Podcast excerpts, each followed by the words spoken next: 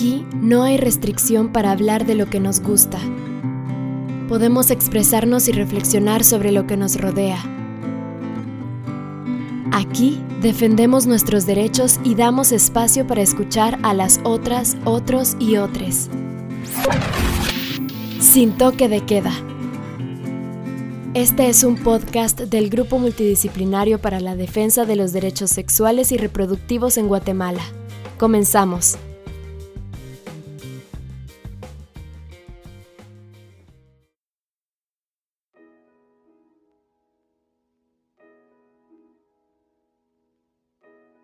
Hola, soy Ingrid Galvez, tengo 36 años, vivo en una aldea de Zacatepeques, soy feminista y mestiza. Soy maestra desde hace 18 años y desde hace 8 años acompaño a Dante Sebastián, que es mi hijo, en este viaje que es la maternidad. Si tuviera que elegir un animal para describir este viaje de la maternidad que lleva 8 años con Dante, serían en realidad dos o una combinación. La fuerza de Ish o una jaguar y Bats, una mona. El jaguar porque soy fuerte y determinante con él para protegerle y mi forma de protegerle es darle información, tratándolo con respeto y jamás, jamás, jamás subestimarlo. Y una mona porque aprendo de la felicidad con él de la inocencia y de la alegría espontánea de sorprendernos con lo cotidiano y aprender lo serio y determinante que es el juego y jugar con él. Cuando me di cuenta o, entendí o logré entender que quería ser mamá. La verdad, muy pocas veces en mi vida me lo pregunté y ante la afirmación de que la realización suprema de las mujeres es la maternidad, yo reaccionaba un poco escéptica, como mm, con algunas dudas. Pude mm, conocer muchas cosas, experimentar, vivir y cuando creí que era la, el momento indicado, fue una decisión que se tomó en pareja y fue una decisión consciente y fue una decisión eh, de la cual eh, me siento orgullosa de haberla tomado en el momento. Yo tenía 27 años, así que fue el momento de, de, la decisión y de la del, del vamos con todo el amor del mundo. No siempre pensé que quería ser mamá a pesar de que estudié magisterio y en muchas de las clases, yo recuerdo, nos decían, esto les va a servir a ustedes cuando sean mamás. Hmm, no sé, me quedaban dudas, pero mm, pienso que eh, todo lo que vi eh, en mi entorno, en mi familia, me ayudó a tomar la decisión y me ayudó a esperar el momento adecuado y a decidirme por una maternidad deseada y por eh, que a pesar de que siempre hay dudas, siempre hay miedo y que yo en, general pensaba que el momento indicado, el momento perfecto no iba a llegar. Las condiciones eh, debían ser las mejores, pero el momento eh, perfecto no iba a llegar. Así que eh, la decisión de ser mamá fue algo eh, súper pensado y sobre todo sentido. Sentido. Y eso me acompaña hasta el día de hoy y eso me llena de orgullo, aunque el camino no ha sido fácil, porque independientemente de la edad que uno tenga, de las condiciones que uno tenga o del acompañamiento que uno tenga, es difícil, no es eh, color de rosa y hay que enfrentarse sobre todo con una misma para poder eh, ejercer esta eh, tarea con todo el cariño posible, pero también con la responsabilidad que amerita. Una de las principales lecciones sobre esta experiencia de vida ha sido poder ser crítica al modelo de maternidades que, pues todos conocemos y que se nos ha impuesto como el sacrificio, el dolor, aguantar, eh, llorar en silencio o ese tipo de manifestaciones de amor hacia las y los hijos que en realidad tienen que ser repensados y yo pues me lo planteo todo el tiempo y lo cuestiono, lo internalizo porque pasa por, por nuestros cuerpos, por nuestras mentes y sobre todo que lo proyectamos con, con las y los niños. Y bueno, uno de los retos también es eh,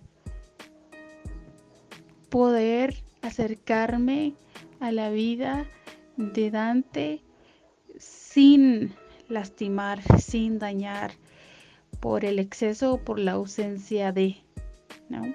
Sin replicar esos patrones violentos o esas manifestaciones de, agresión que son aparentemente eh, sutiles muchas veces, ¿no?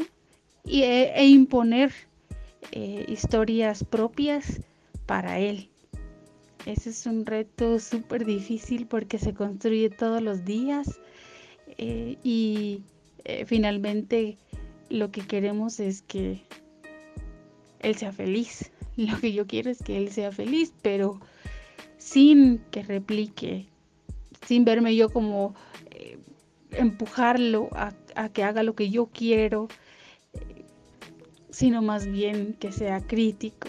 Y eso empieza desde desde muy muy pequeña. Otro reto importante es implementar esas prácticas feministas en el día a día, en las lecciones de vida, pero también en lo cotidiano, en el compartir, en el sentir, en el expresar. Esa, esa práctica feminista em, es un reto eh, porque afortunadamente él también cuestiona, cuestiona muchas cosas. Y entonces ahí yo me quedo como en jaque.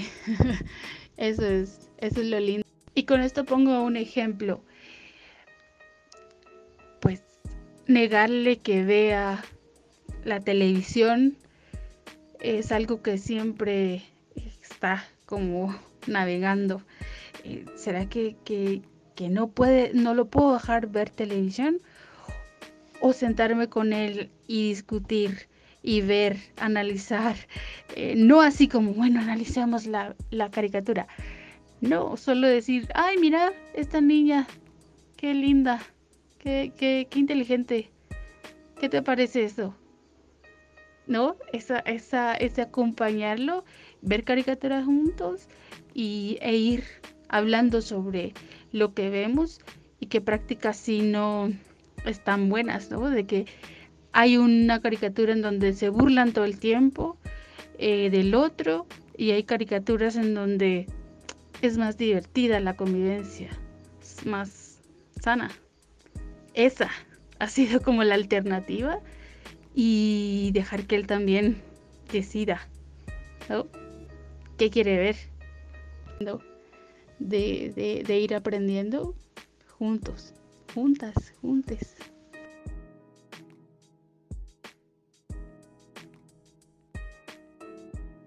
Bueno, también otro reto que puedo mencionar es el establecimiento responsable y amoroso de la red de cuidados en torno a eh, la vida de Sebastián, que incluye a su papá, incluye a, su abuela, me incluye a mí, incluye a sus maestras, a sus tías, a sus tíos, de cómo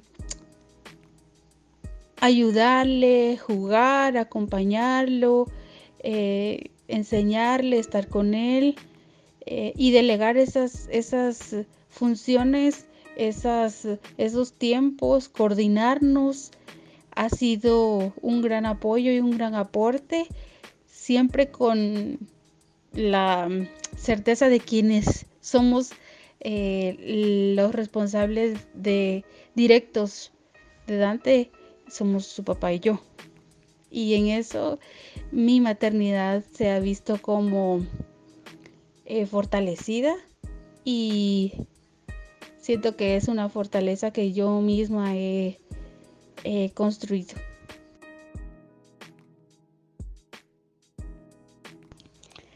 Para mí las maternidades deseadas, elegidas, planificadas, consensuadas, no son tantas como, como quisiéramos. Las personas que deciden eh, ejercer la maternidad, ya sea solas o acompañadas, son menos. Las maternidades impuestas, eh, no deseadas, no planificadas, incluso eh, producto de, de la violencia y de la violación, son las más. Y esto repercute directamente en muchas dimensiones de la vida de las mujeres eh, y de las comunidades y obviamente de las sociedades porque no existe esa ese instinto que, que, para muchos es natural, que ya lo trae. Y no es así. Las maternidades eh, no son algo instintivo, algo que, que, te, que te viene así como iluminado. Esto se construye, se piensa, se desea.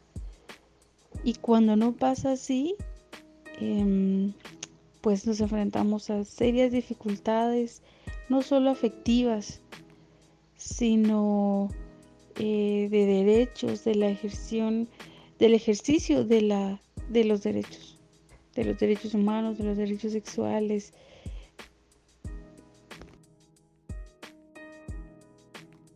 Para mí maternar es un acto político porque conlleva muchas decisiones acerca de tu cuerpo, de tu sexualidad y la de la otra persona. Eh, y también implica la convivencia de estas redes de cuidado, de quién va a acompañar y cómo, cómo se va a hacer. Por lo tanto, eh, ese ejercicio de libertad de decidir sobre el cuerpo y sobre decidir la vida entera ¿verdad? La planificación de esos, de esos eventos es clave para el resto de la vida. En nuestra sociedad la maternidad o las mujeres que ejercen la maternidad son veneradas, son eh, santificadas, puestas en un pedestal y deben cumplir el modelo de sacrificio, de abnegación y de todo amor. Y es muy, muy paradójico porque la muerte materna es una deuda con las mujeres en este país y el aumento en las muertes maternas de adolescentes está aumentando. Es paradójico que exista esa veneración y ese amor, pero al mismo tiempo existe ese olvido y esa eh, falta de atención, esa desigualdad para las mujeres que probablemente eh, no sabemos si quisieron o no esa maternidad.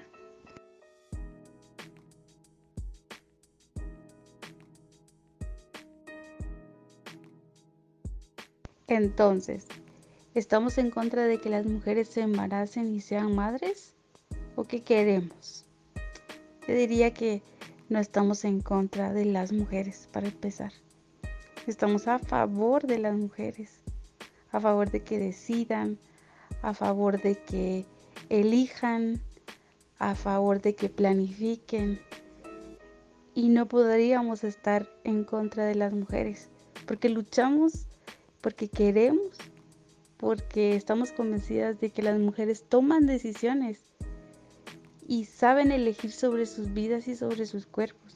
Lo que queremos es que eh, puedan elegir y que sean libres de elegir sin presiones sociales, sin presiones de las parejas, sin presiones de la familia y que puedan ejercer esa maternidad amorosa y libremente.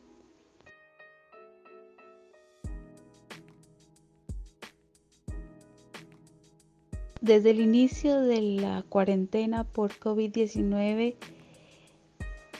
las tareas de cuidado han sido un reto, un reto mayor porque la dinámica cambia, la escuela, el entretenimiento, la rutina diaria ha sido complicada para mí, pero yo sé que también para él.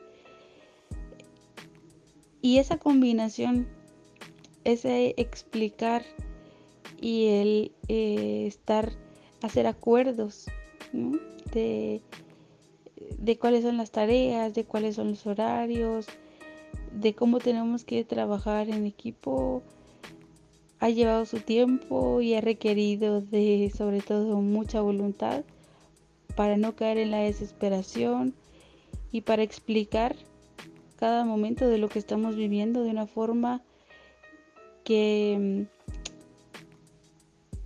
no sea alarmista ni sea demasiado perturbadora, pero que sea la realidad. Ese ha sido uno de los retos y también comprender que todas las habilidades que, que, tenemos por ahí olvidadas hay que sacarlas de la manga y hay que ponerlas en práctica y hacer de la rutina diaria pues intentar que sea eh, ameno, pero si no es ameno, pues que sea lo menos eh, terrible posible.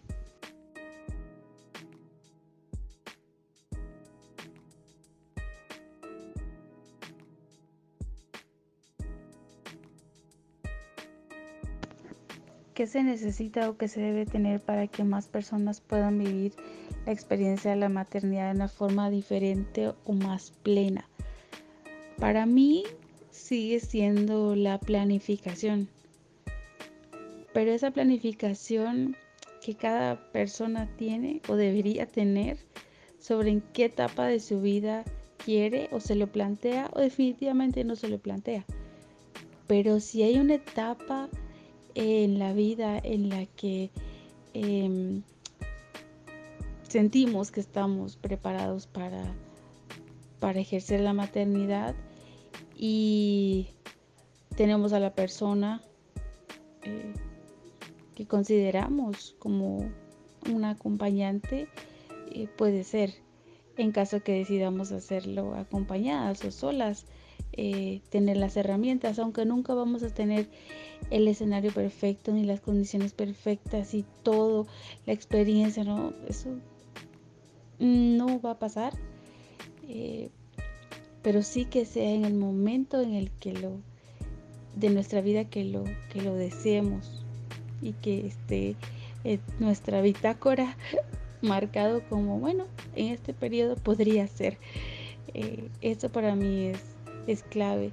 Y pues las redes de cuidados.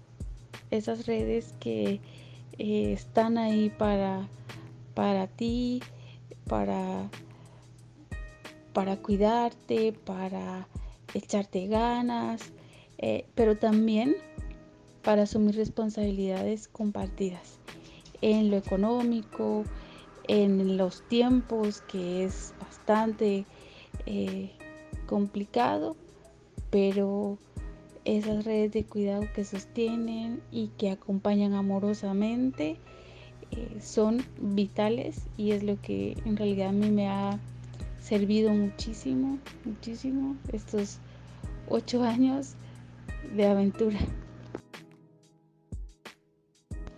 Hola, soy Ingrid Galvez y desde hace ocho años acompaño el ejercicio de la maternidad a Dante Sebastián. Juntos eh, salimos a jugar fútbol, nos gusta pintar, eh, nos gusta dibujar y cuando es necesario sacamos nuestro cartel y salimos a la calle a manifestar, porque para mí maternar es un acto político.